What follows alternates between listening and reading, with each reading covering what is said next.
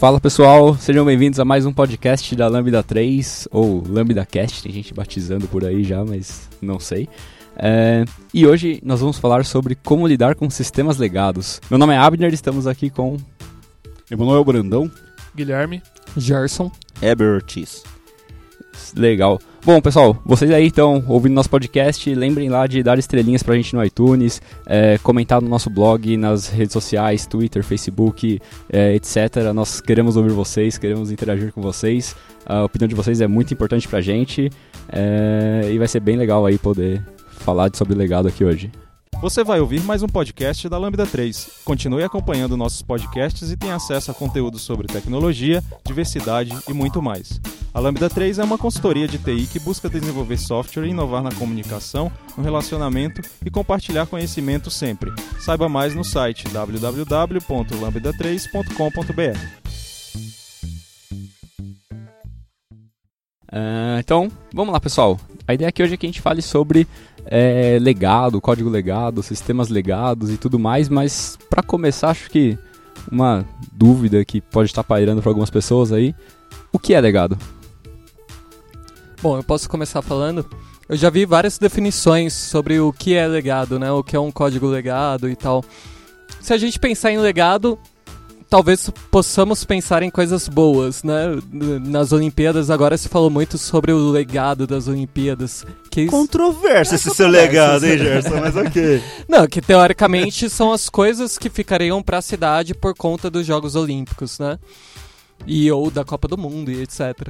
Mas quando a gente fala de software, eu já ouvi algumas definições. Uma ruim, que fala: ah, código legado é todo código que não tem teste. Não sei se é exatamente essa essa a definição que eu gosto mais. Eu mas acho eu... que essa definição se aplica muito quando o pessoal começou a falar de teste. E aí o pessoal começou a querer botar o, a parada de testes em primeiro plano, em passar a ideia de, ó, temos que fazer teste. E aí teve uma galera que colocou, ah, é o software que não tem teste. Então, quer dizer, automaticamente naquele. O dia que o cara falou isso, tudo virou legado, né?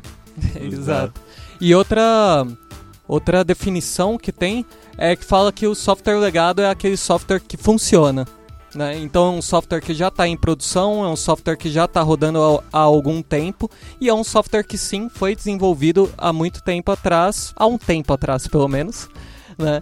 E ele está ali cumprindo o seu papel, bem ou mal. É, eu, eu, eu esses, é verdade, esses, essas definições são bastante legais a respeito do software legado, mas acho que a galera quando ouve falar de legado que pensa na mente é aquele código zoado mesmo, né? eu sei que é uma, é, não tem nada a ver uma coisa com a outra, mas geralmente falar de legado a gente fala, pô, aquele negócio que eu não quero mexer, né? É, eu concordo com essa com a ideia de que o legado é uma coisa que você não mexe, uma coisa que tá lá funcionando e, e tá te gerando rendimentos, aí tá tendo algum uso para empresa, tá tendo algum benefício financeiro, sei lá para mim isso é legado. Eu acho que ter ou não testes é simplesmente uma questão de necessidade. É, eu já vi empresas que não tem teste, cara. E por quê? Lógico, o software dura pouco tempo em produção. Né? Então, por exemplo, é, tem uma empresa na Inglaterra que faz campanhas de marketing e os caras ficam sei lá, dois, três dias com o software em produção e depois eles simplesmente apagam aquilo lá, né? Quase que um script. Para que, que eles vão fazer teste, né? Não, não vão fazer teste, né? Mas tem é, software rodando por aí há um tempão, você não mexe, é, a gente pode pegar o exemplo mais clássico aí, que são os operadores de cartão de crédito, com um software rodando lá em Cobalzão, né? O bancos e etc. E tá lá, cara. Isso aí é o nosso legado. É, eu acho que existe, existe todas essas definições elas são, são válidas assim, mas é, fato é que é, na vida real a gente acaba tendo é, legados bons, legados ruins, como a questão o Gerson comentou de Copa do Mundo e tal, né? É, mas quando a gente fala de software, normalmente legado é ruim, né? Quando a gente, a gente, usa o termo legado, a gente nunca tá falando de um software bom, né? A gente, nunca, a gente nunca tá falando de alguma coisa que é legal de trabalhar, que é legal de dar manutenção. É, então, mas eu, Abner, aí eu, eu, eu, eu, acho que tem um certo preconceito com é, software legado ou software antigo, né? As pessoas, elas gostam de trabalhar com o que é novo, né? Novidade. Ah, quero trabalhar com a linguagem da modinha, com framework aí, última versão e etc. Com design pattern novo. Design pattern. E por aí vai. Então, eu acho que é um preconceito quando as pessoas falam, né? Então, eu tinha um, um dado lá, 80% do seu tempo na sua vida profissional, cara, você vai tra trabalhando no legado, né? É, dificilmente você vai... É, a não ser que você seja um cara de startup, né? Todo dia tá abrindo uma startup nova aí, ou lançando um produto novo, porque é quase que impossível você ficar toda hora criando coisas novas. É, isso, isso é até uma coisa interessante, né? A gente tem, a gente usa às vezes para falar de desenvolvimento de software, né? É, os termos greenfield e brownfield, né? Onde greenfield seria é, os campos verdes, aquele projeto está começando do zero, você pode tomar é, todas as decisões técnicas que você quiser e tudo mais, né? E o brownfield seria o completo oposto, que seria mais próximo do código legado, né? Aí eu queria fazer uma pergunta aqui para vocês, né? Cada um de vocês. Quantos projetos Greenfield vocês trabalharam na vida? Cara, eu, eu ó, eu, eu, iniciei, que eu criei a Solution, um projeto. Eu também sou um até hoje. Um também. É, pois é, acho que eu desenvolvi um bom tempo um pouco maior. Talvez eu tenha tido dois né? Então acho que eu ganhei um pouquinho. Mas é realmente difícil você ter essa oportunidade de começar numa, num greenfield, de começar escolhendo tecnologia, fazendo negócio. É, é bastante complicado. Geralmente que a gente tem que lidar nem que seja com alguma coisa legada e tal, mas é... Cara, se você trabalhou em consultoria, você já trabalhou em legado. Você já trabalhou Sempre, em, né? em, em, Principalmente você já trabalhou em Brownfield. Você pegar as grandes consultorias aí. É, tinha um termo aí que a gente usava falar da. Sem citar nomes aqui, mas as, as consultorias de letrinhas. É, cara, normalmente eles colocam num, num brownfield. Dificilmente, é, se você tá como terceiro numa empresa, se você tá por essa consultoria, você vai estar tá iniciando um projeto novo. Dificilmente. E desses greenfields que a gente pegou, quantos deles se tornaram legados hoje? todos Bom, eles, é claro. Né? Provavelmente né? todos, porque. é, provavelmente, sei lá, o código que você escreveu hoje à tarde já é legado, né? Então, é, esse, é. Tipo de, esse, Tipo de, coisa é super. É, é aquela visão que o, que o Bruno estava comentando, né? Que existe o preconceito sobre legado, mas na verdade todo código que a gente produz se torna legado. Não, esse projeto que eu falei, que eu criei a Solution, eu passei dois anos trabalhando nele e ele não foi para produção. Depois de dois anos que eu saí da empresa, eu acho que eles levaram mais um ano e pouco, aí foi para produção. Vocês acham que eles foram? Ele foi como, né? Pô, o projeto, sei lá, tava cinco anos sendo desenvolvido. Bom, legal. É, então a gente tá. Conseguimos falar um pouquinho aqui sobre o que é legado, né? É, eu acho que é, a gente comentou sobre alguns aspectos, mas bastante gente falou sobre é, qualidade do projeto, assim, qualidade do, do, do, código em si, né? E, e aí, como, como a gente faz para lidar com, com, esse código, com esse código ruim, né? Então, se a gente está falando de é, que legado normalmente está tá, tá relacionado a uma base de código pobre, né? E é, coisas do tipo. É, como que a gente faz para conseguir trabalhar e para sobreviver no dia a dia com, com a base de código ruim.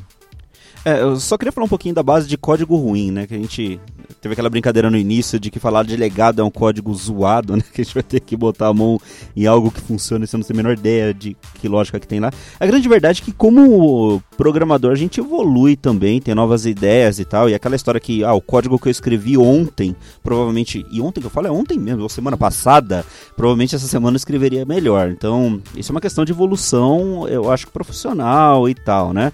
É, então tem as duas coisas. Tem código realmente que é ruim de fato. É aquela história que você agora herdou o filho que não é teu, né? E realmente é bem chato de lidar. E tem aquele código que de fato você, como, como profissional que evoluiu e aprendeu um pouco mais e tá uh, saberia que poderia ter feito melhor, né? Eu acho que tem as duas coisas aí, né?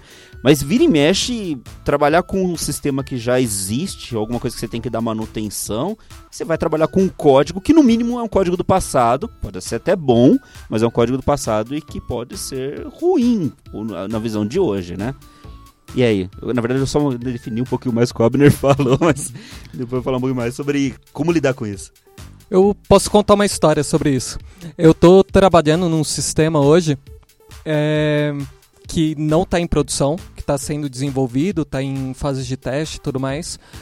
Porém, a empresa ela tem um padrão arquitetural que deve fazer uns 20 anos, no mínimo.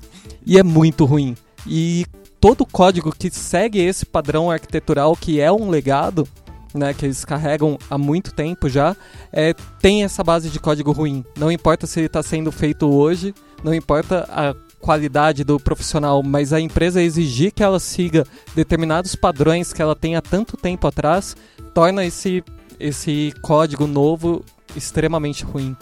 Então, o legado pode nem ser de um sistema, mas pode ser até do processo de desenvolvimento do seu software, da sua empresa, que a sua empresa segue, né? Que, que ela coloca ali. Então, é, geralmente todo, todo projeto tem, sei lá, alguns padrões que os desenvolvedores, os desenvolvedores eles adotam. É, e aí você sempre tem, fica naquela é, decisão. Ou continuo seguindo o padrão que o cara tá. Que, que, a pessoa utilizou naquela época, porque o sistema é legado e eu só quero acrescentar novas funcionalidades nele. Ou é, eu quero. Eu acho que não é legal, então vou abandonar essa ideia, vou, a partir do, das minhas ideias e dos meus padrões, e criar novos, ou, ou eliminar alguns padrões que não são necessários, né? Aí é sempre uma decisão difícil. Às vezes tem que conversar com o time, ver o que, que cada um pensa, chegar no acordo.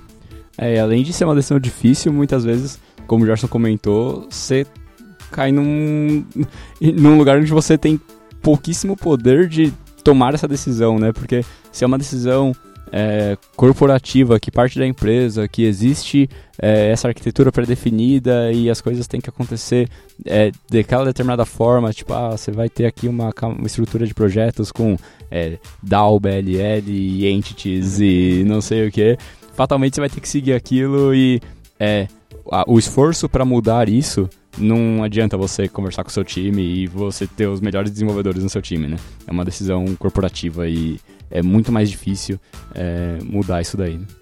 É, quando eu vejo isso aí em empresas grandes que tem aquela célula de arquitetura, e aí eles fazem esse one size fits all. Mas acho que uma arquitetura vai resolver todos os problemas, sendo que você nem sabe qual que é o problema ainda. Mas o cara já criou uma arquitetura padrão ela tá toda documentada, desenhada lá.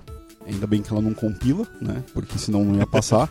E, e aí eles tentam enfiar isso aí em todos os projetos, né? E o que é um absurdo, porque, é, sei lá, 15 anos atrás a gente tinha uma arquitetura cliente-servidor.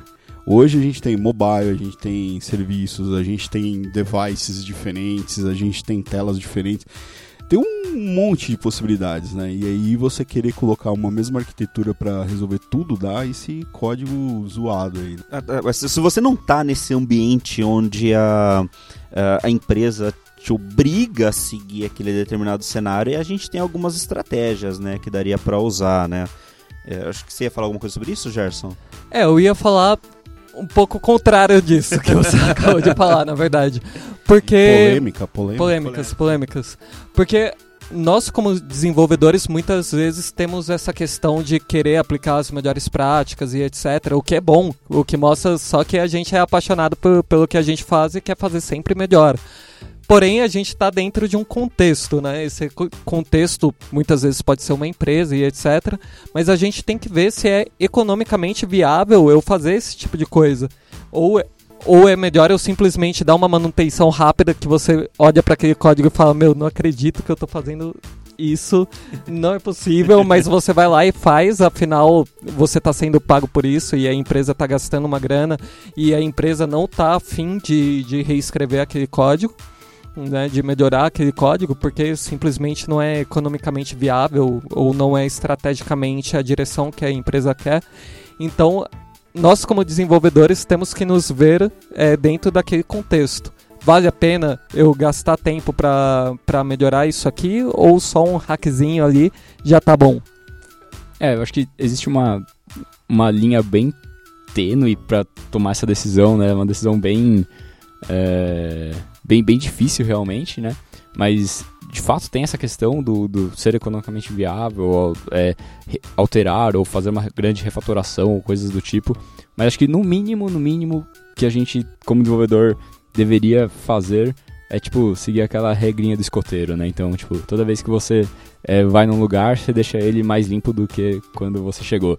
Então, tipo, ah, tô fazendo uma manutenção aqui num código extremamente ruim, é, vou ter que fazer um fix aqui, que eu, putz, eu poderia reconstruir isso aqui de outra forma, poderia ser totalmente diferente, essas classes poderiam estar tá super melhores, mas eu não vou fazer a grande refatoração que eu gostaria, mas de repente deixar aquilo ali um, localmente um pouquinho melhor do que estava, é, pode é, machucar menos os olhos da próxima pessoa que tiver que dar manutenção nesse código, sabe? É, até porque, cara, refatorar, sei lá, uma classe nova que faça mais sentido e não sei o que, pode ser bastante custoso. Você pode mexer em várias partes do sistema. A gente vai falar acho que um pouquinho mais tarde sobre teste e tal. Mas é, geralmente sistemas legados é, talvez não tinha tanto essa cultura de teste e mexer em algo que você não tem certeza se vai quebrar, onde vai quebrar. É, eu acho que isso, essa estratégia do Abner é perfeita. Eu vou olhar, eu preciso mexer em determinado lugar. Ok. É, sei lá, de repente eu tenho uma classe com mil linhas, né? Eu preciso mexer num método que é um método bom, tem 100 linhas, olha que maravilha, né? Já é perto de algumas outras que você possa vir já encontrar. Uh, ok, eu posso tentar, já que eu já estou mexendo nesse método, tá, deixa eu deixar ele um pouquinho melhor, deixa eu diminuir, tentar fazer alguma coisa que faça um pouco mais de sentido, ao invés de tentar refatorar a classe como um todo, né? É, é a história de deixar o ambiente um pouquinho mais limpo do que você do que você encontrou, mas também não vai querer fazer a faxina que pode dar ruim, né? É, eu sou, eu sou bem a favor dessa história aí do, do escoteiro, deixar o lugar mais limpo, mas aí fazendo um papel aqui do cliente, né, o advogado do diabo, a gente tem que... Hã? Cliente ah, não é diabo não, gente. É, não é isso não. Brandão, é, é, o jeito de dizer. Brandão gostando de fazer polêmica. É, clientes, a gente ama vocês. É, fazendo um papel aqui do cliente mesmo, né? Então a gente tem que, acho que sempre lembrar do seguinte: é, limpar o ambiente é ótimo, mas é, tirando problemas de performance ou qualquer outro problema que dê lá em produção, ter um ambiente mais limpo só serve pra gente. O cliente não tá nem aí. Se a classe tem mil linhas ou cem linhas, é problema nosso, né? Então, pro cara, se aquilo roda eficiente, se aquilo lá tá vendendo né, tá executando vendas, os caras estão fazendo, o negócio deles está rodando, cara, que se dane se tem mil linhas ou não.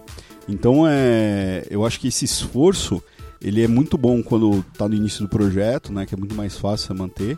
É, e aí é mais fácil no começo, depois no fim começa a ficar mais difícil, né, porque é um esforço muito grande para você manter aquilo lá, né, é a militância todo dia.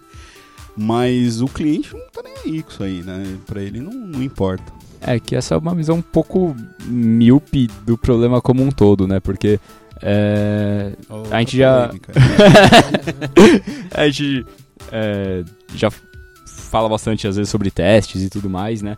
Então é, é aquela questão do tipo, ah, beleza, o quanto custa a mais para eu manter minha solução eu tenho uma base de código extremamente ruim. Eu tenho uma base de código sem testes, eu tenho uma base de código que eu mexo num lugar e gero problema em outro. Sim. E eu tenho que o meu sistema, tipo, fica nessa de gerar bug a todo mundo. Todo release novo é um desespero, porque eu não sei se eu tô inserindo um bug novo ou não. Exato. O que eu falei aqui é 880, tá? Não é que é pra ser assim.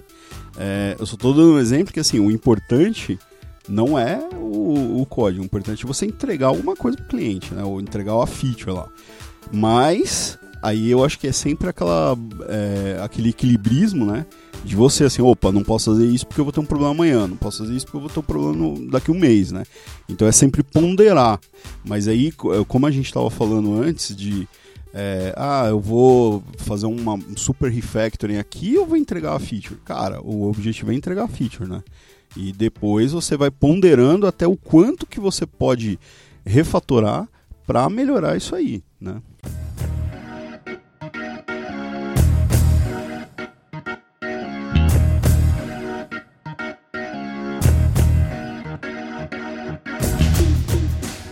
Legal. A gente, a gente comentou um pouquinho nessa, nessa conversa sobre. É, putz, estou passando por um pedaço de código ruim, vou refatorar ou não, vou fazer uma pequena mudança, vou fazer uma grande refatoração. O Weber comentou sobre, pô, mas é, Normalmente esse, esse, tipo de código não tem testes, e aí como que eu vou saber se eu estou quebrando alguma coisa ou não? É, como vocês veem o, o, a importância é, dos testes, né, dos testes de testes automatizados principalmente, né, porque é, teste de software eu poderia simplesmente pegar e sair retestando meu sistema todo, né? Mas como você vê a importância dos testes é, nesse, nesse processo de tentar lidar com, com o legado. TLDR, muito importante. Bom, vamos lá. É, eu sou consultor de ALM aqui na Lambda e muitas vezes as, os clientes me perguntam isso. Como é, que eu, como é que eu começo a testar o meu software de maneira automática? Geralmente a gente pega é, clientes que são grandes e tudo mais e tem aquela área de QA, aquelas pessoas dedicadas a. Tem aquela famosa área de QA que são os analistas de teste, né? Aquelas pessoas que são responsáveis por, por planejar e por testar o, o software de maneira manual muitas vezes, a grande parte das vezes. O que eu começo falando para eles é aproxime esse cara do, do analista de negócio ou daquele cara que pega os requisitos. Então pede para ele fazer os casos de teste antes do desenvolvimento acontecer e não depois, como geralmente é feito. Com isso, você já vai começar a implantar uma cultura de testes. E essa cultura de testes, que vai levar casos de teste para o seu desenvolvedor, ela vai fazer o desenvolvedor ter mais apreço por esses testes. E aí ele pode começar de uma estrutura que é mesmo de cima para baixo, né? Eu ter testes manuais, que são que tem os seus problemas vários, e depois eu vou para uma automação de interface, com testes de aceitação e depois eu vou para teste de integração e quem sabe eu consiga chegar no nível de teste de unidade. Porque a gente sabe que é muito difícil você começar a fazer testes de unidade em um, em um pedaço de código que já existe. Né? É claro, novas funcionalidades, o ideal é que você comece a aplicar o TDD lá como ele fala bonitinho, né? É você fazer o teste de unidade, depois fazer o código, faz ele passar, refatório etc. Mas talvez essa estratégia, quando você tem uma empresa que é muito grande, um software que é muito grande e tal, e uma estrutura muito grande, talvez só essa movimentação do. e essa movimentação e essa importância que você dá para os analistas de teste é, vai fazer você ter uma cultura de testes melhor na sua empresa.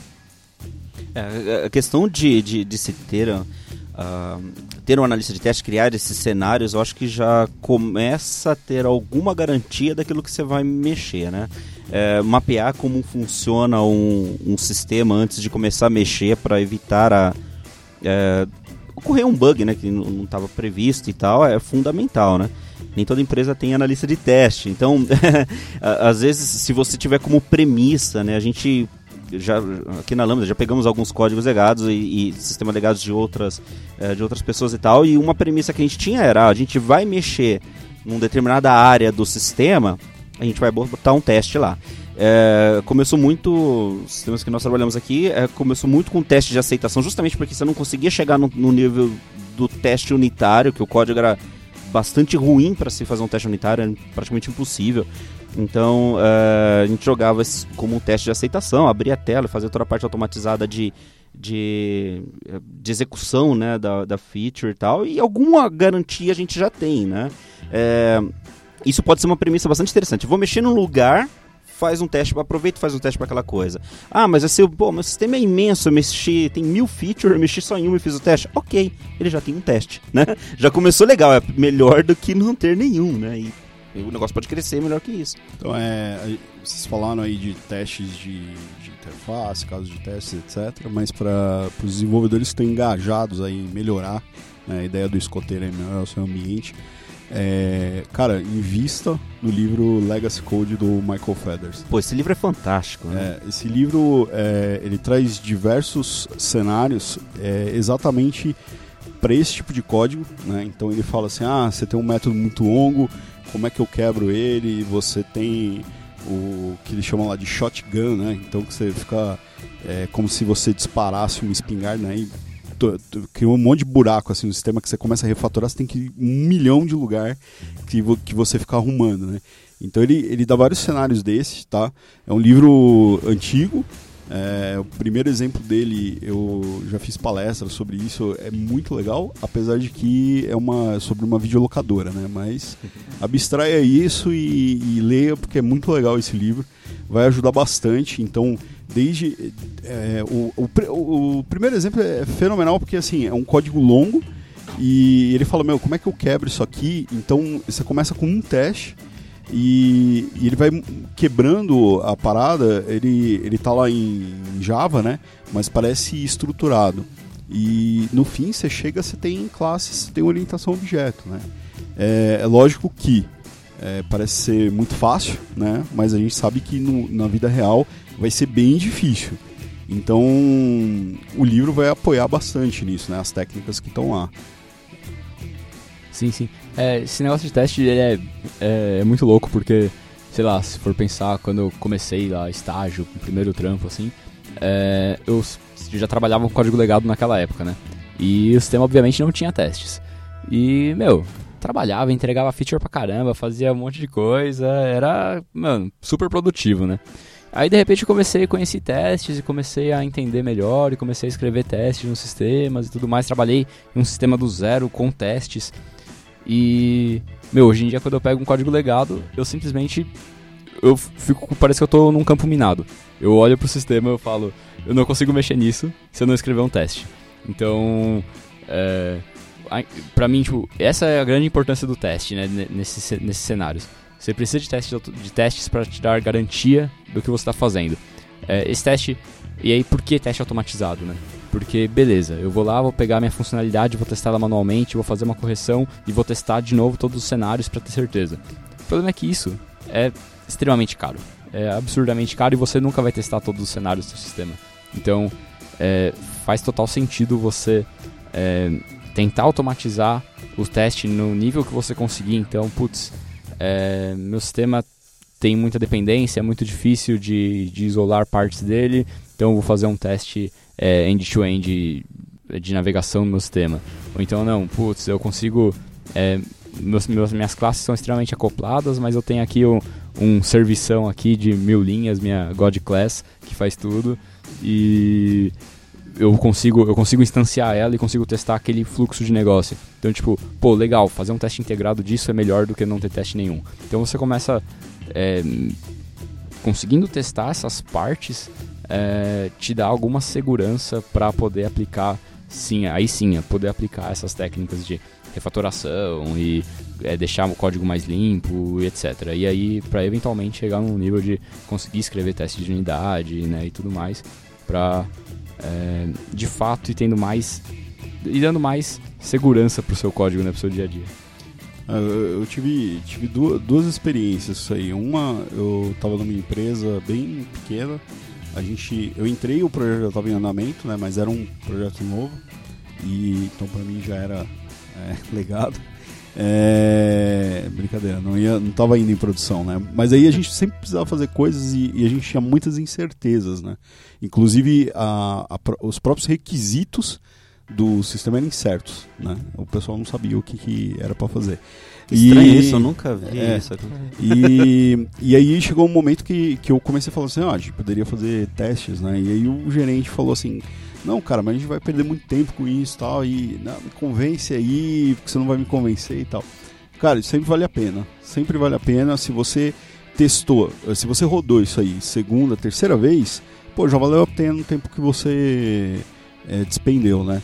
Um, um, outro cenário que, que eu tive também foi nesse, nessa aplicação que eu criei do zero e eu comecei a usar teste de unidade e para fazer, na verdade, integração lá, que a gente consumia muito XML, e tinha uma galera que não queria fazer, né? Então o que, que eu fiz? Criei uma segunda solution, é, quem queria abria por ela e vinha os testes para rodar, e quem não queria ignorava, né? Então simplesmente não via. Então, se você está nesse cenário e, e, tem muitos caras que ou não sabem ou não querem fazer, cara, cria para você os seus testes e roda. Só que aí era foda, né? Que toda hora eu tinha que arrumar os testes aí que todo mundo quebrava tudo, né? E, mas beleza, tá, para mim tava valendo a pena, né? Eu conseguia ter certeza do que eu tava fazendo. Mas era justamente sobre isso que eu tava pensando.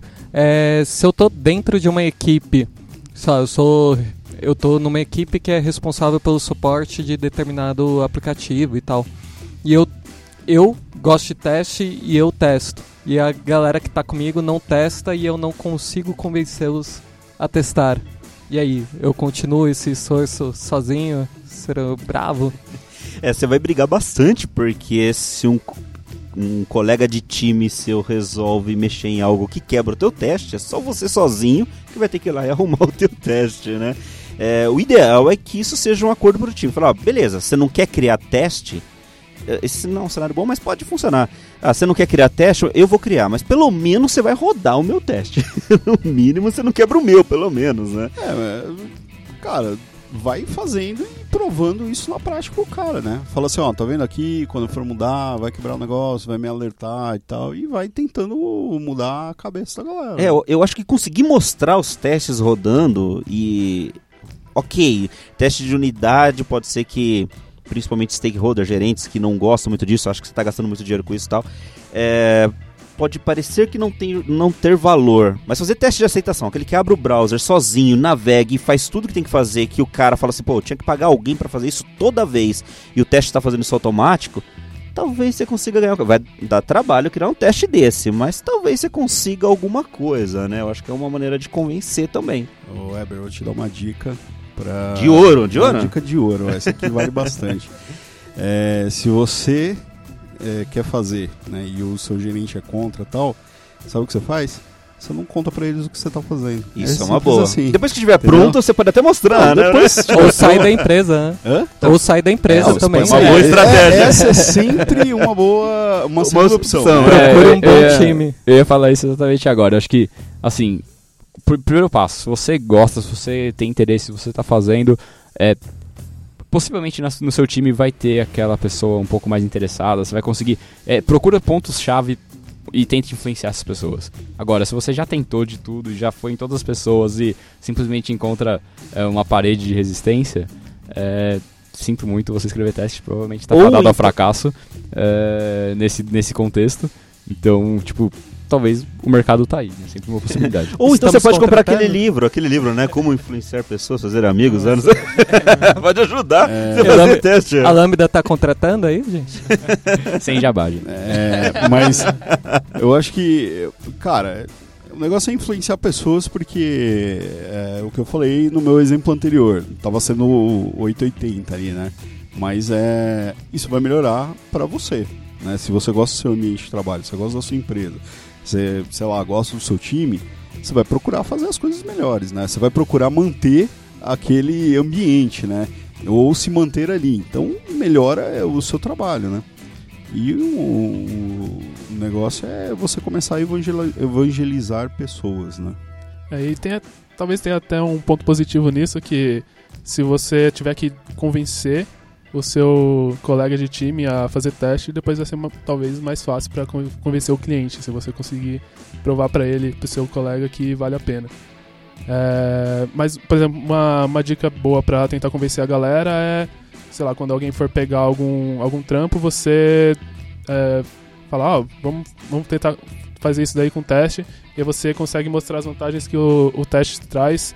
É, por exemplo, se você tem algum, alguns pontos do sistema que você tem que mexer, e aí esse ponto faz vários, funciona, vários tem vários passos nesse, nesse processo que você está mexendo, e você tem que mexer em algum processo específico, por exemplo. É, com o teste você consegue garantir que se você mexer nesse ponto específico, você não vai quebrar os outros. Então você pode fazer, sei lá, um teste mais geral, é, sei lá, de integração para testar o processo todo. E aí você extrai aquele ponto que você está tentando é, mexer. é, e aí você refatora aquilo. Primeiro, primeiro você escreve o teste com a para garantir que o para mapear o, o, a forma que aquele processo está sendo é, executado hoje e aí você altera o código, vê os testes quebrando, aí você escreve novos testes com, a, com os novos cenários que você quer e refatora os testes, o, pro- o seu código para os testes passarem. E aí quando você rodar aquele teste geralzão lá de todo o processo, ele vai continuar passando. Então acho, que isso é uma boa é, forma de vender testes, por exemplo. E a melhor forma de você fazer a equipe se empolgar com isso é fazer um dojo, né? Faça dojos aí pra aprender teste. Sentido. Exatamente.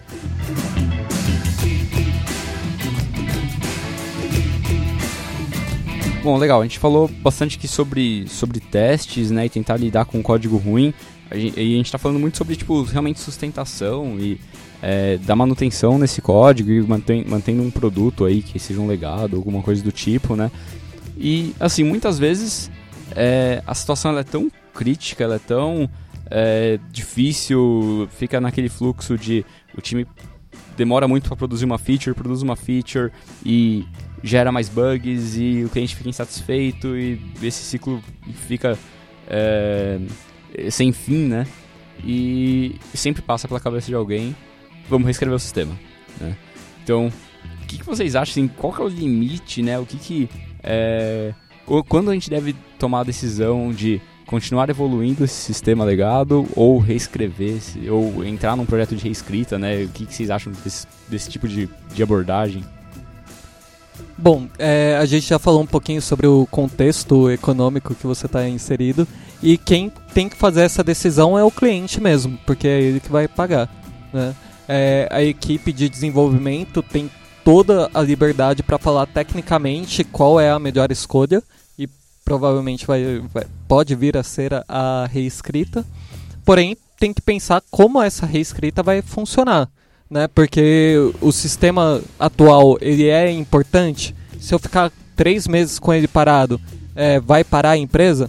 O que, que vai acontecer? Eu preciso é, coexistir os dois, o novo e o velho? Como é que eu vou fazer isso? É um desafio tremendo fazer uma reescrita de software. Então, eu sou da opinião de que a gente não deve reescrever, cara. Só em casos é, excepcionais. Por exemplo, sei lá, mudou a linguagem. VB6. Né, não, cara, VB6 está pronto, entendeu? Não precisa não, mas escrever. VB6, tá lá, é, eu quero novas features. Não, então, Geralmente é... você tem um sistema VB6, está funcionando hoje, né? Está rodando. É, provavelmente uma empresa que eu trabalhei uns anos atrás, cara, que fazia software de clínicas médicas, em VB6, ele deve estar rodando em VB6 ainda. Ah, e aí, vamos reescrever? Por que, que eu faria isso? Né, eu não, eu não tenho nenhum motivo para reescrever esse software, porque ele funciona. A única coisa que a gente fazia na época era adicionar features, corrigir um bug ou outro. Mas por que, que eu vou reescrever isso? É, vende, a galera gosta do jeito que está lá a interface gráfica dele, tá de boa. Eu, eu não tenho motivo nenhum. Então eu, eu sou contra você simplesmente é, falar assim, ah, vamos reescrever do zero e tal. Imagina o seguinte, a empresa já pôs dinheiro pra caramba aí nesse software, né? E você simplesmente vai jogar fora e fazer um, a mesma coisa de novo, né? Então, no caso do BB6, por exemplo, numa empresa que, que tá lá embaixo da, da SOX, lá, né? Um negócio de bolsa de valores e tal. Eles falam assim, ó, você tem que ter fornecedores com contratos de manutenção e garantia. Por exemplo, a Microsoft não dá mais manutenção no VB6. Aí sim é uma boa justificativa para você reescrever alguma coisa. Econômico de contexto. É, mas se você não tem é, essa, essa obrigatoriedade, vamos dizer assim, cara, deixa lá no VB6. Mas o .NET é mais legal, cara. ah, cara, tem tantas coisas Mas, legais é, aí eu mundo, acho, cara. Eu acho que tem um pouquinho além, tem muito a ver com esse lance econômico e entra na pauta também um pouquinho isso aí. Sei lá, eu tenho o meu sistema desenvolvido em Beer, a linguagem do Bambam, né? Vocês já viram. Hoje eu não acho nenhum programador. É, pô, o Ever quer acabar com o nosso podcast. É verdade, é, cara. É, os caras fizeram, amigo. Se você, falar, se você falar pra mim que você tá trabalhando com essa linguagem aí nos clientes, cara. Não, não. Só, eu só criei, no brincadeira, não foi não. Não, mas falando sério, eu, eu trabalho, eu tenho um sistema numa linguagem que Uh, eu não encontro mais profissionais. Isso pode vir a acontecer. E eu preciso evoluir. Sei lá, uh, é, pintou a, uma coisa nova. Eu já vi isso acontecendo é algumas a, vezes, né? É o problema que o, o software de banco estão tendo, né? Tipo, quem hoje. É, qual pessoa que inicia um curso de informática, uma, sei lá, um técnico, e escolhe trabalhar com COBOL? Ninguém. É, ninguém. Né? Então, e essa, esse povo vai sumindo, você então, não tem mais profissional. anos atrás né? a IBM estava caçando essas pessoas, né? Então aí é uma outra, é uma outra, um outro motivo, né, para você falar, meu, vou sair isso aqui porque uma hora eu vou ficar na mão, né? É, e, você pode, sim, você pode ter o sistema, como você falou, sei lá, o sistema de clínica médica. Cara, o negócio de clínica médica não muda, é muito difícil. Mas sei lá, se você emite uma nota fiscal, então quando teve aquela transição, ah, era nota fiscal de papel, agora é nota fiscal eletrônica, eu tenho que configurar o que você faz, eu vou ter que colocar feature de fato. Então, olha só, você tocou num, nesse ponto justamente. Quando eu estava trabalhando com esse sistema de clínica médica em VB6, a gente tinha que trocar arquivos lá com o Cefaz e tudo XML, né? Pô, clínica médica, cara? Eu tô pensando como fazer. É, é isso, não, né? na- é, Mas é, tinha o cenário, desculpa, ok. é que não era Cefaz, é com a, com a com a reguladora lá de saúde, não vou lembrar o nome lá. Anvisa? Faz, tanto faz. Anvisa? Anvisa? Não, acho que não é Anvisa, não. Enfim, Tanto faz. é uma agência reguladora de saúde aí do governo. É, o que acontece? Ela captura as entradas de. É, de procedimentos médicos que os planos de saúde mandam, né? Isso aí tudo em XML, tinha todo um padrão e tal. Cara, o VB6, vocês lembram do toolkit lá do VB6 pra fazer isso aí? Era um negócio infernal, cara. E aí, o que eu pensei é fazer uma adaptação, fazer um, um- o que a gente ia falar aí, de anti-corruption layer, né? Ele faz lá em VBNet, ele traduz alguma coisa, entra no sistema e depois você continua o fluxo, né? É, então, é, eu acho que poderia ter mais algum- algumas razões para você optar por reescrever. É, por exemplo, se o seu sistema é amplamente utilizado é, e você precisa ficar sempre colocando é, features novas nele e dando manutenção na- na- nas antigas. Só que às vezes o tempo para você é, faz- desenvolver alguma coisa para ele ou corrigir algum bug dele é, é você acaba perdendo, gastando dinheiro no tempo que os seus desenvolvedores levam para escrever o código, por exemplo. É, então, às vezes, se você tivesse, você consegue, sei lá, é, um código novo, ou um sistema novo, seria mais fácil você é, Entregar, né, entregar a sua equipe seria mais, mais rápida na hora de escrever o código.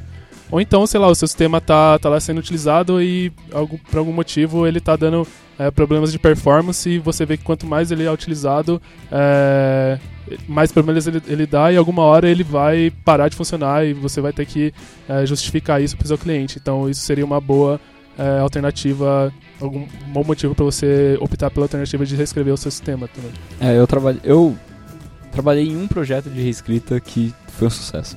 É, que, que é meio difícil de acontecer, né? E, e era um cenário bem parecido com o primeiro cenário que o Guilherme colocou, é, onde, por exemplo, era um cliente que ele tinha lá um software desenvolvido em é, Webforms na época, eu acho. Acho que era Webforms esse.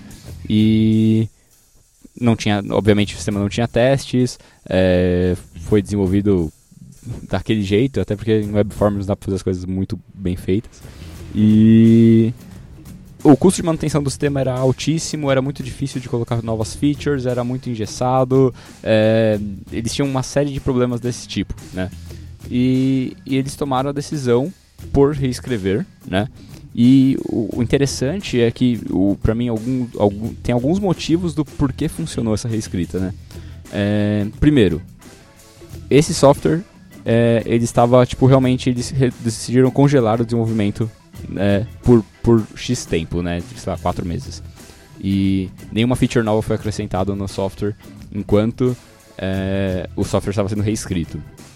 Ah, segundo, adotaram é, tecnologias mais modernas. Eles queriam, é, de fato, que o sistema fosse escrito com testes, etc, etc, etc. Então a gente já é, conseguiu, né, tipo, entregar um sistema ali com é, testado e tudo mais para atender aos, aos requisitos que eles queriam, né?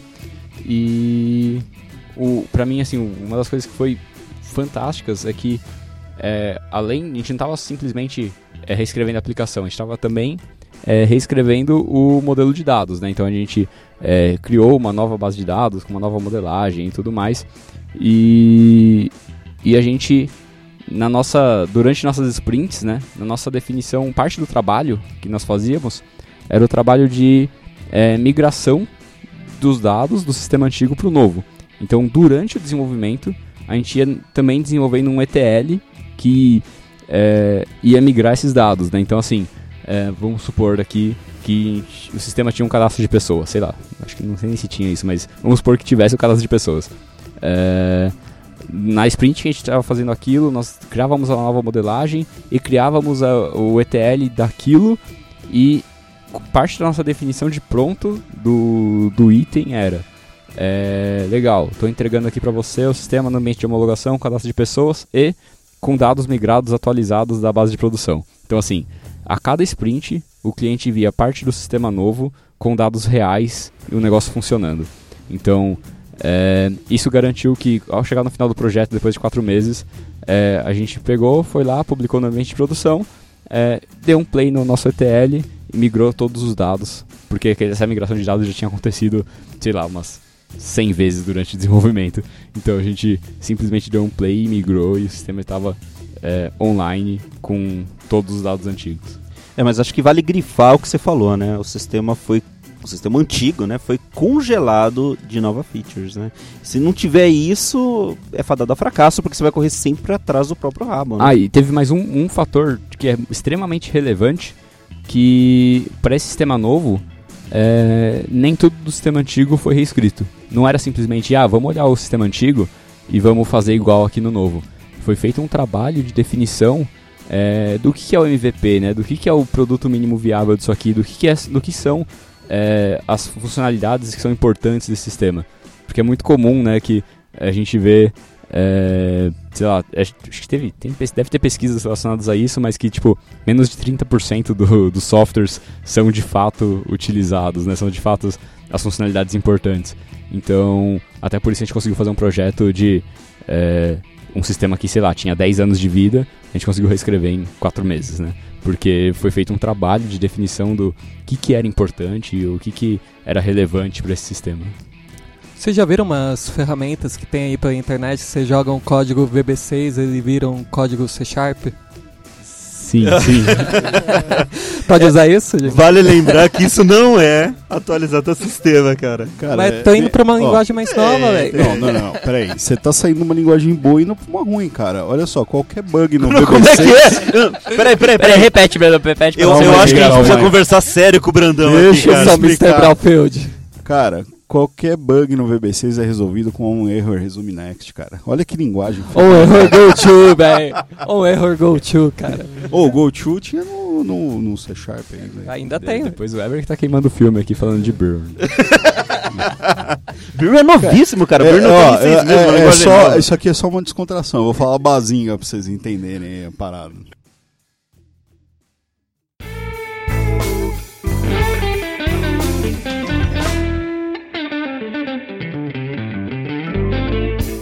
Beleza, mas e aí? Se eu, eu, a gente falou um pouquinho aqui de reescrita, né? E agora vamos imaginar um cenário em que, beleza, eu não, não quero reescrever, não estou nesse contexto onde eu consigo congelar o sistema, é, existe esforço de manter o software e tal. Como que eu consigo, é, de forma sustentável, manter esse sistema ou fazer com que pouco a pouco ele, ele se torne melhor e tudo mais? Né? Tem, tem alguma coisa que eu posso fazer para isso? Cara, a gente já falou bastante coisa, né? É, a gente falou da técnica do escoteiro, né? de deixar sempre mais bonito do que você, deixa, você encontrou, mas tomando cuidado, né? Você não sabe se você, sei lá, você tirou um lixinho do lugar, mas aquele lixinho já estava cheio de musgo ali, já fazia parte daquele meio ambiente sabe?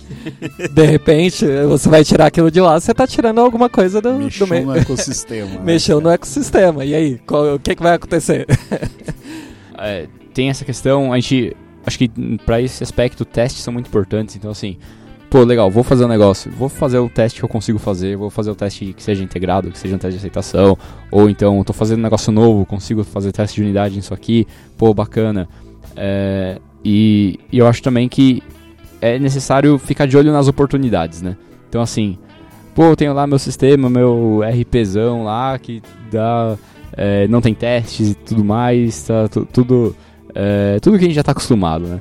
E de repente tem uma necessidade de uma funcionalidade nova, é, que você de repente pode usar uma. uma, alguma abertura para usar uma tecnologia nova, ou de repente fazer numa aplicação separada que consuma o, o dados da sua outra aplicação através de um serviço ou alguma coisa do tipo. Então, ficar atento nessas oportunidades para é, ter, a, ter a, a chance de começar algo novo e começar algo melhor do que o legado que você está trabalhando ali. E acredito também que um ponto muito legal é você realmente ter transparência sobre isso. E você realmente ter os dados de quanto isso vai trazer de menos esforço para o futuro para eu poder manter o meu software. É, eu tenho uma ideia legal de quanto tempo em testes eu vou poder economizar, sabe, de testes manuais que eu digo. é, sei lá, qual a garantia que eu tenho de, de, de regressão desses meus testes futuramente. Então seja transparente com o seu cliente, mostre para ele é, números mesmo, números e fatos é, do que, daquilo que você está fazendo, né? Saiba vender o trabalho, saiba defendê-lo na forma, na forma de quando você fala, olha, eu vou deixar isso aqui melhor, mas melhor por quê? Né? Aquilo que o Brandão falou, né? Cara, não me importa se tem mil linhas ou cem. Por que, que você vai diminuir isso? Qual que é a diferença que isso vai fazer para mim? Né? Então venda o seu trabalho bem. Né? É, justifique bem o porquê você está fazendo aquilo.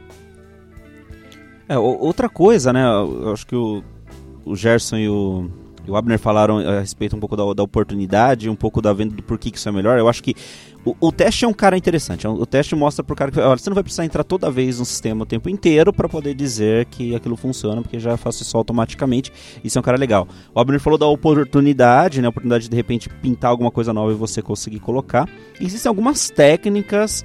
É, eu, eu acho que no livro do, do do Feathers, ele fala alguma coisa, algumas técnicas também de, de como evoluir, né? Sobre isso, eu não sei se é exatamente o livro dele, mas existem algumas técnicas, por exemplo, no, no, o Evans fala como a gente lida, que é o, o autor do, do Main Driven Design, fala como a gente lida com código ligado através de uma camada de anticorrupção, né? Isso é, é um cara que pode vir a entrar.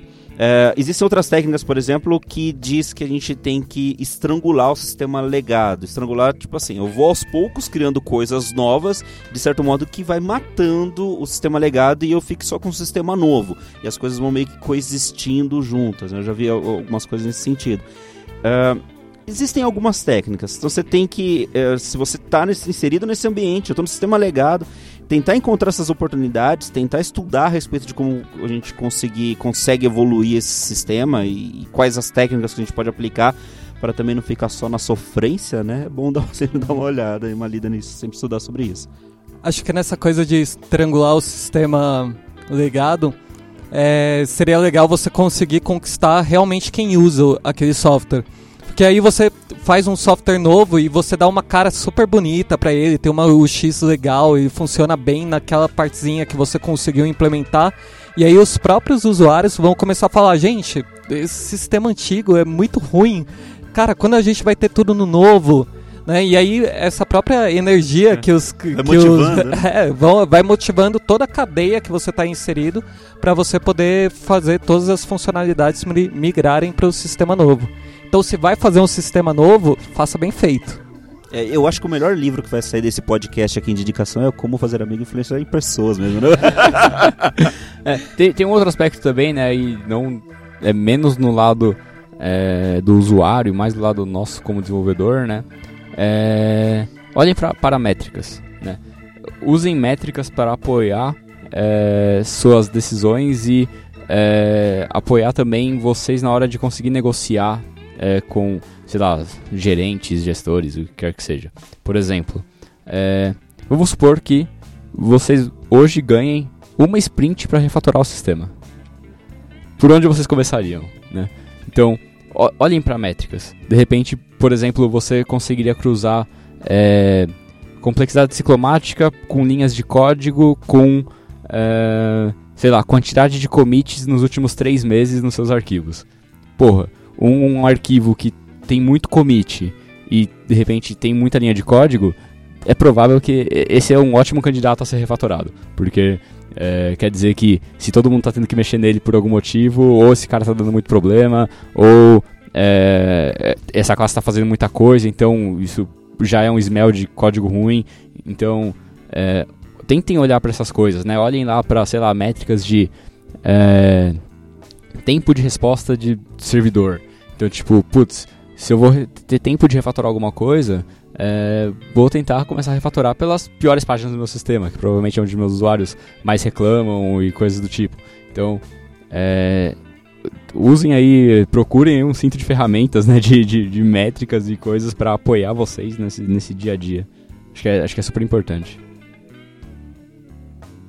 Uh, bom, beleza. É...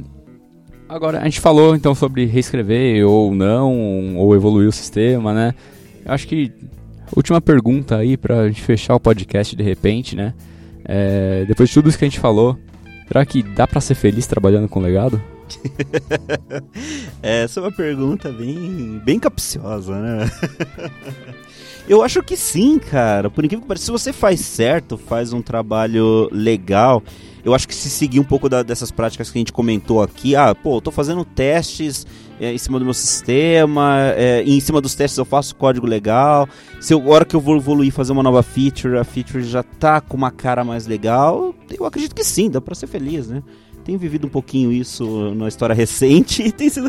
é possível. Se, se você não tem, não tem uma grande quantidade de bugs, né? Bugs você vai ter, mas se não são bugs estressantes tal, você tá conseguindo levar o seu trabalho, por que não, né? É, não ser feliz ali, né? Sei lá, de repente pode ser um, um trabalho saudosista aí, né? o bebezão É, mesmo? o bebezão, Cê- né? Você topa, Emanuel, pegar um projeto Cara, bebezão? Eu, topo, eu tô esperando, eu tô esperando o- os programadores de BBC serem recompensados igual os de Cobol aí. Ó, cara, Podia, eu, eu vim dessa Podia. também. Não, mas eu não topo não, cara. É, 25 mil reais por mês, velho. Pô, meu, É, é, top. onde, tá, onde que é isso? Passa o link, É, vou mandar o class. CV. Aliás, se algum cliente tiver é, ouvindo a gente aí, tiver um sistema VB6 aí pra trabalhar aí, manda pra gente aí, ó. Tamo aí. Temos o Brandão aí pra atuar nesse projeto. Mr. Brownfield. Não, eu acho que dá pra ser bem feliz trabalhando com o sistema legado, sim. É... Enfim, acho que dá pra ser feliz. É, eu, eu acho que mais o que vai tornar o cara infeliz às vezes não é nem o sistema. Às vezes é o ambiente legado que o Exato. cara tá, cara. Eu acho que isso pode ser muito mais é, causador de infelicidade e depressão, né? Ou então o cara come pizza demais, porque tudo deploy, tem pizza, cara. Isso não é ser feliz, pelo amor de Deus. Você tá só. Vai comer pizza com a sua família. Então se você tá comendo pizza no trabalho, cara, por causa daquele sistema que é zoado, que tem um processo de deploy que é complicado, toda vez é um Eu, negócio. tô- eu tenho trauma, cara. De, De pizza. pizza, cara. quando quando eu falo assim, vamos fazer um deploy, vamos pedir pizza, cara, eu, eu- me dá trauma. Eu trabalhei numa empresa, cara, que era assim, tem deploy, meu, já começava, era, fala só, ho- hoje a gente vai fazer um deploy. Meu, era passar na farmácia comprar hino, porque começava vazia, começava a pegar pesado, né? Então acho que o ambiente é mais complicado. É, então, é, eu acho que dá pra ser feliz sim. Sei lá, às vezes você tá diariamente lá vendo código é, ruim, então você sabe que não foi você que fez. Então pelo menos você pode, você pode Você ficar sabe feliz quem xingar, você sabe quem xingar, né? Você sabe que tem um desenvolvedor pior do que Isso. você. E, e é bom que você aprende com as experiências dos outros, né? Tipo, ninguém virou um programador do zero, começou a aprender e já virou um programador bom, né? Então você às vezes tem que fazer algumas coisas ruins. É, e é bom que você aprende com os erros dos outros. é, sei lá, Cara, isso, é vontade. isso que o Guilherme falou é legal porque eh, quando você trabalha num legado, num Brownfield, você tem a oportunidade de aprender muita coisa. Então você começa a identificar melhorias, você consegue identificar a otimização. Quando você chega nesse nível, para você ir para um sistema um greenfield, né, começar um projeto novo e você não cometer esses erros, você tem que ter passado por isso, né? Então, se você só inicia um projeto, aí passa um tempo, você larga o time, vai iniciar outro, inicia outro, cara, você não passa por problemas, né? E, e aí é a mão calejada do desenvolvedor ali que só, só, só é conquistada nesse momento, né? Então é uma oportunidade muito grande de você aprender coisas. É, eu acho que dá sim pra ser feliz. Você é, só precisa é, realmente, assim, de fato, procurar por coisas que melhorem seu dia a dia. Então, por exemplo, pô, a gente comentou aqui do deploy com pizza até tarde, né? Então, é... Peça uma salada. é, você pode optar por alimentos mais, mais saudáveis, mas, eu acho não, mas, não, É o caminho. mas o caminho seria, sei lá, tipo, tenta jantar na sua casa. Tipo, então, assim, tenta criar cria um ambiente de Janta É, em casa de- e depois vai pro deploy. Não, Depois cria-. O ideal seria criar um ambiente de automação aí, de, de build, release e tudo mais, que faça com que as pessoas não precisem ter azia e ficar É, não, comendo é- pizza. essa parada de- do pessoal se estressar, cara, eu não consigo entender. Porque se você for embora e voltar no dia seguinte, o problema vai continuar ali no mesmo lugar, cara. Exato. Ele não foge, o problema não foge, aliás, ele te persegue. Então não, não se sinta é, atraído por esse negócio de ah, vou gastar todas as minhas forças, minha energia aqui. Não, cara, vai embora, vai ser feliz. Peça uma saladinha, vá pra, vá pra academia. Eu não faço nada disso, mas tudo bem. É, Já aconteceu com vocês de vocês terem um código muito, muito ruim, aí vocês vão olhar no controle de versão e foi vocês que fizeram? Ah, olha, eu não cheguei a olhar no controle de versão, mas assim, se tem algum ex-chefe meu me ouvindo, desculpas, tá? É... Porque com certeza eu deixei muita coisa ruim por aí por onde eu passei. E... Mas, é, mas é isso, cara. A gente, como desenvolvedor, a gente. Todo mundo evolui, ninguém nasceu fazendo. É, É, lá, ninguém, ninguém nasceu Eric Evans fazendo DDD e sistemas de Tem uma logística. ótima desse negócio aí, onde eu, os caras me mandaram por e-mail assim. Olha esse código aqui, cara, o negócio era horroroso, assim. eu, eu até pus uma vez num, num gist aí pra galera ver. E aí eu virei assim pro cara, ele tava várias meses depois, e falei assim, meu, quem fez essa merda aqui? Só que o cara que tinha feito tava no meio do caminho dessa conversa, né? e aí o cara só pondo o dedo assim na boca, né? Tal, não, fala, não fala isso. Tal. E eu, porra, meu, e eu não tava entendendo. E eu falei, não, meu, isso aqui tá uma droga, cara. Não, é, atire a primeira pe- pedra quem não fez, nunca fez besteira, né, cara? Acho que é natural também a gente. Foi o que a gente falou, a gente evolui e, e a gente olha pro nosso código passado e fala, cara, que besteira, né, meu? Mas acontece muito. Agora sim, só, só, só só um detalhezinho, uma experiência interessante, que são coisas que você pode fazer hoje com o teu sistema legado. É, tem muita coisa legal que você consegue fazer, porque às vezes sistema legado você não sabe exatamente onde mexer, por que mexer em determinado lugar, onde está dando pau. Então, por exemplo, no, no projeto Tal que a gente fez aqui, a gente fez um, um trabalho de instrumentação. Até o Abner, que tá aqui do lado, estava no time também, fez um trabalho excelente lá de instrumentação do sistema, onde a gente conseguiu atacar exatamente onde o sistema estava dando problema. Então, o que a gente aprendeu, por exemplo, de coisas acessórias ao sistema, acessórias para poder conseguir mexer nesse legado com mais saúde, vamos dizer assim, né, sem sofrer tanto, foi muito grande, Mais né? A partir- propriedade. com mais propriedade, mais segurança, podendo ir pra casa de boa, né? Tomar uma breja antes de sem ser a pizza, tomar breja só em boas situações, né? Então, eu, eu acho que aprendemos bastante coisa nessa de conseguir instrumentar a aplicação, de conseguir é, identificar problemas, né? Que o Abner falou, conseguir métricas interessantes para que a gente pudesse atuar. É bem legal aprender sobre isso também. Bom, acho que é isso, pessoal. Espero que vocês. É, falamos bastante aí sobre como lidar com, com o legado e tudo mais. Espero que vocês tenham gostado desse bate-papo. Daria pra falar muito mais ainda, mas senão a gente vai ficar aqui por duas horas e vocês vão ficar. Eu vou, não vou cansar de ouvir a gente. Mas essa conversa pode continuar. Comente nos comentários né, desse, É isso aí. de- desse post, do, do, do áudio aí, do. Sei lá onde que. Pode que ser pelo tá, nas Twitter, no blog, sociais. é, no blog né? da Lambda, no É, Twitter, nas Se redes você teve problemas, se você come muita pizza, se você tem uma outra comida mais saudável aí que vocês costumam pedir, se vocês já fizeram uma rodinha lá pro, em volta do servidor para ele voltar a funcionar aí num deploy. Mas Então, contem suas histórias, cara. Vai ser bastante histórias. legal poder ver a gente histórias. pode até marcar um happy hour só de histórias felizes de sistemas legados, né? Ou engraçadas, ou pode ser mais legal. É, ou infel- infelizes não, porque aí fica meio depressivo o happy hour, né? É, engraçadas. Deram errado, mas foram boas. Dá um- Bom, legal. É isso aí, pessoal. Muito obrigado. e Até a próxima. Valeu, gente. Falou. Valeu.